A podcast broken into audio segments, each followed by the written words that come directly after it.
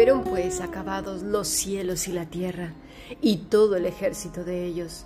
Y acabó Dios el día séptimo la obra que hizo, y reposó el día séptimo de toda la obra que hizo. Y bendijo Dios el día séptimo, y lo santificó, porque en él reposó de toda la obra que había hecho en la creación. Génesis capítulo 2, versículo del 1 al 3. Hemos escuchado palabra de Dios.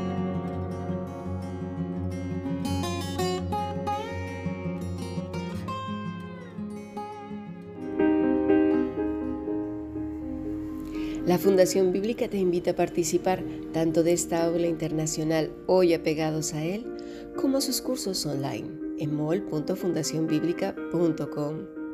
También adoración de siervos todos los martes a las 7.30 de la tarde España a través de nuestro canal de YouTube. Para cualquier información escribe a fundacionbiblica.gmail.com. Aprendamos juntos del Maestro. Te esperamos.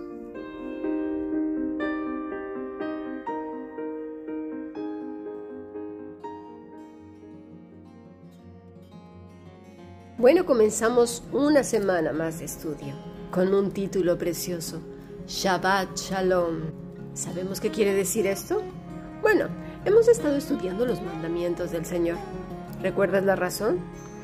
¿Dónde nos quedamos en el Evangelio de Lucas? ¿Recuerdas que este es un estudio del Evangelio de Lucas? Y dirás, ay Cami, pero es que ya has dado tantas vueltas, hemos ido a Deuteronomio, a Éxodo y ahora nos llevas a Génesis. Pues sí, porque precisamente en Lucas 6:6 nos menciona lo que vamos a estudiar hoy, el Shabbat. Los judíos saludan Shabbat Shalom Vamos a ver qué quiere decir todo esto. ¿O es simplemente que se nos contagie una palabra que dicen los judíos? ¿O lo vamos a tomar por costumbre? De hecho, andan por ahí muchos que andan judaizando a los cristianos. Y los cristianos sin saber, pues ahí van también. No han leído bien las escrituras o alguna confusión tienen. Vamos a leer Lucas 6:6, que fue donde nos quedamos hace algunos meses. Aconteció también en otro día de reposo que él entró en la sinagoga y enseñaba. Recordemos que el día de reposo es el Shabbat. Y estaba allí un hombre que tenía seca la mano derecha.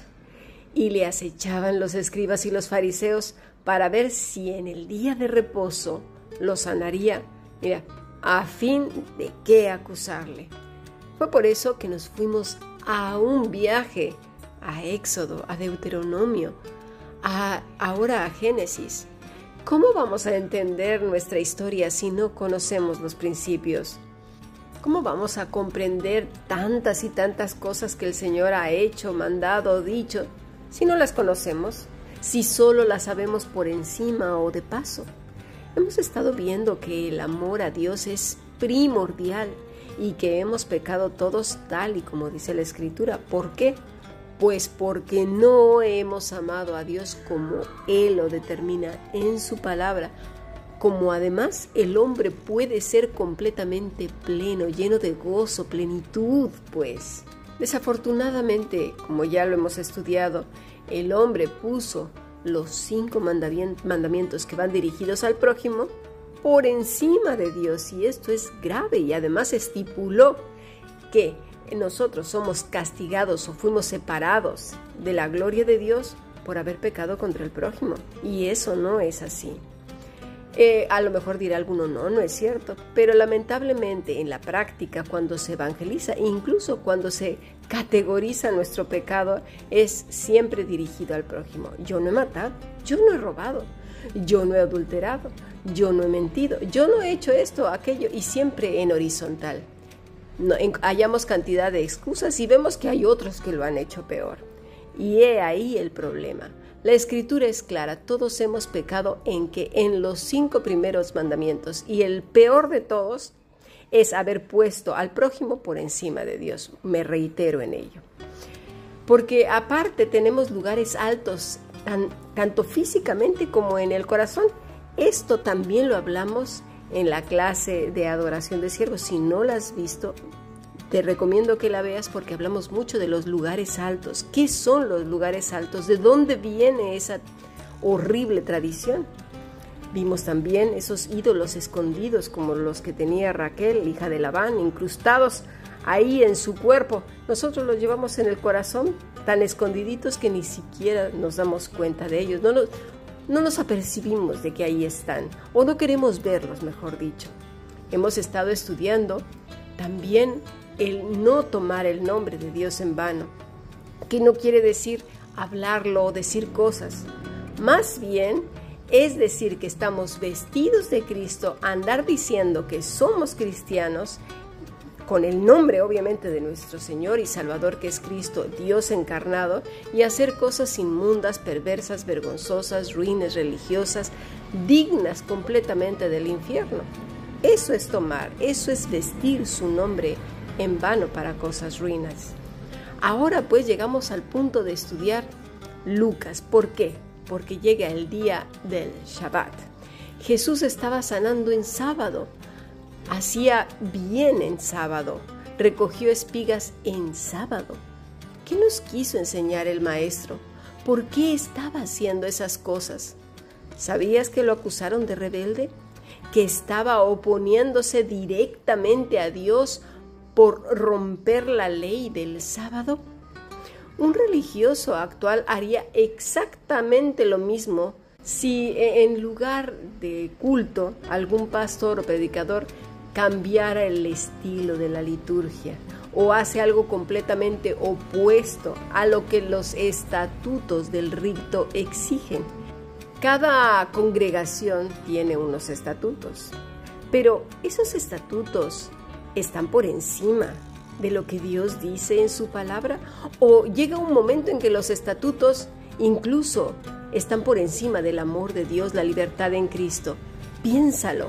Si tú me estás escuchando como líder o pastor, piénsalo, porque muchas veces, sin darnos cuenta, los estatutos empiezan a ser rigurosos, pesados, rancios y acartonados y se ponen por encima de la voluntad de Dios. ¿Qué pasaría entonces si cambiases las cosas? Pues mira, saltarían las alarmas y se irían en contra tuya si eres pastor, en contra del líder, aunque dijera que lo que se está haciendo va en contra de las escrituras, que Dios nos ha hecho libres de todas esas cosas. Pasarían, mira, pasarían por alto todo, al predicador o pastor o a la maestra o predicadora, a Dios mismo y las escrituras, porque los estatutos los ponen por encima de Dios. Seamos cuidadosos si en tu lugar hay gente que ha puesto por encima de la palabra de Dios, de Cristo mismo, los estatutos, creo que hay que hacer una reunión inmediatamente porque eso está no mal, está horrible y entonces ya no se puede llamar la iglesia de Jesucristo. Ya es la secta de no sé qué. Así pues, esto es, no tendrás dioses delante de mí, ni te inclinarás a ellos. Cuando hacemos los estatutos, nuestro ídolo, ya estamos haciendo ídolos y nos estamos inclinando a ellos. Seamos cuidadosos. Pero para los necios esto es invalidante delante de sus creencias, ritos y estatutos. No hacen caso, no les interesa, tienen el corazón más duro que una piedra y bueno, necesitarían hacer un concilio para valorar si obedecen o no a Dios juzgarían a Dios y si lo aprueban o tiran adelante o no. Y si no, pues a la calle Dios. Aquí se hacen los estatutos que hemos nosotros determinado. Y punto. ¿Es esto grave? Sí, muy grave, demasiado grave. Y está ocurriendo en todo el mundo, así como lo has escuchado. Es un asunto delicadísimo pero muy pocos entendieron lo que dijo, hizo, enseñó Dios encarnado, es decir, nuestro Señor Jesucristo. Así pues, vamos al principio de todo.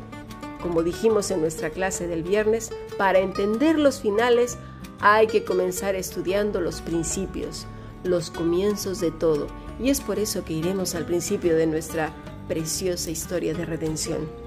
Vayámonos a Génesis 1 al 3, que fue lo que leímos al principio. Fueron pues acabados los cielos y la tierra y todo el ejército de ellos. Y acabó, acabó Dios en el día séptimo la obra que hizo. Y reposó el día séptimo de toda la obra que hizo. Y bendijo Dios el día séptimo y lo santificó porque en él reposó de toda la obra que había hecho en la creación. ¿Te has puesto a pensar que Dios creó ese día también? Un día de descanso, un día de reposo, el Shabbat, fue idea de Dios.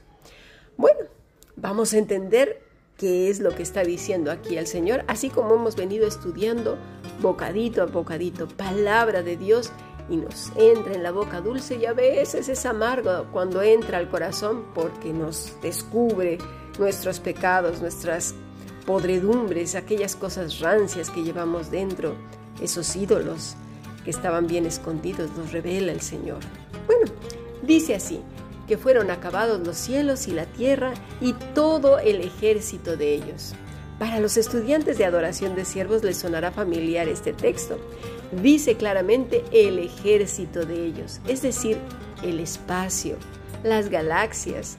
No está hablando de las nubes, sino todo lo que hay en el espacio y en la inmensidad. Pensar solo en nuestro, plan, en nuestro planeta es no fijarse bien, ser muy reduccionista y simplista, no leer con cuidado y sin conocimiento de lo que antes se llamaba, pues eso, ciencias naturales, así que hay que poner mucha atención. Bueno, dice nuestro texto, y acabó. Nuevamente dice, y acabó. Y en el verso 3 vuelve a mencionar la idea de terminar algo. ¿Qué fue lo que terminó? Pues la obra que había hecho. La palabra es calá, que quiere decir acabar cesar, completo, concluir, consumar, terminar. Dios había terminado algo que estaba en su pensamiento. De principio a fin lo termina, lo concluye y llega así al séptimo día y dice que Dios bendijo ese día, el día séptimo, Shevihi, que es siete. Pero si vamos a la raíz de este número llegaremos hasta Shabbat, que quiere decir propiamente estar completo, hacerse siete uno mismo, juramentar. Mm, interesante. Bien, quedémonos con esto porque en siete días, en siete días quedó todo completo como Dios lo pensó, selló, juramentó su creación. Vamos a pasar a nuestro siguiente podcast porque hay mucho que aprender.